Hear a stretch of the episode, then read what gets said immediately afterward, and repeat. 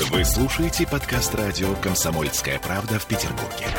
92.0 FM.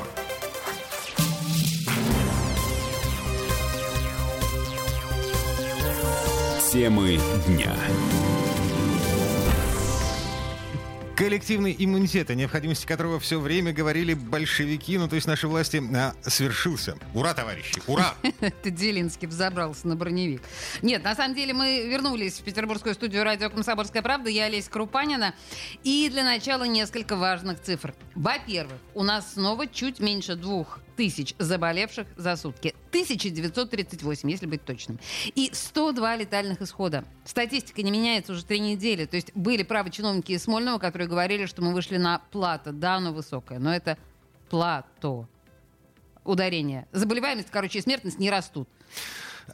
Разобрались с ударениями. Теперь слушаем директора Петербургского НИИ эпидеми... э, эпидемиологии и микробиологии имени Пастера а, Орега Таталяна.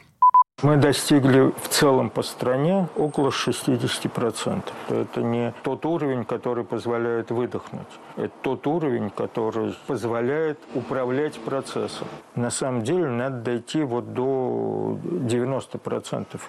60% это порог коллективного иммунитета, если кто-то забыл и, в общем, не понимает, где, где находится. Вот здесь стоит отметить, что по уровню вакцинации вакцинации. Россия идет на 74-м месте в мире. 14% населения нашей страны получили прививку, а все остальные, которые говорит гос, э, господин Таталян, 60%, да, если я все правильно понимаю, это переболевшие. Угу. И здесь нужно напомнить, что коронавирус возвращается в том смысле, что иммунитет, полученный в результате болезни или прививки э, полгода назад, запросто может дать осечку. Ну результате... или кончится, да? Да, да, да, да, да. Человек легко непринужденно подхватывает болезнь заново, э, скорее всего, даже бессимптомно, но так или иначе он становится переносчиком вируса, и, собственно, поэтому директор НИИ Пастера говорит, что 60% не повод расслабиться, нужно 90% для того, чтобы все это безумие остановилось. Ужас. И тут нужно напомнить, что у нас на выходных был новый рекорд по числу вакцинаций.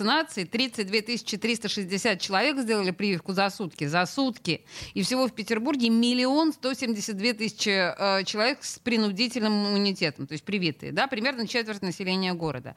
Мы в два раза сознательнее, чем страна в целом. Но нет предела совершенству.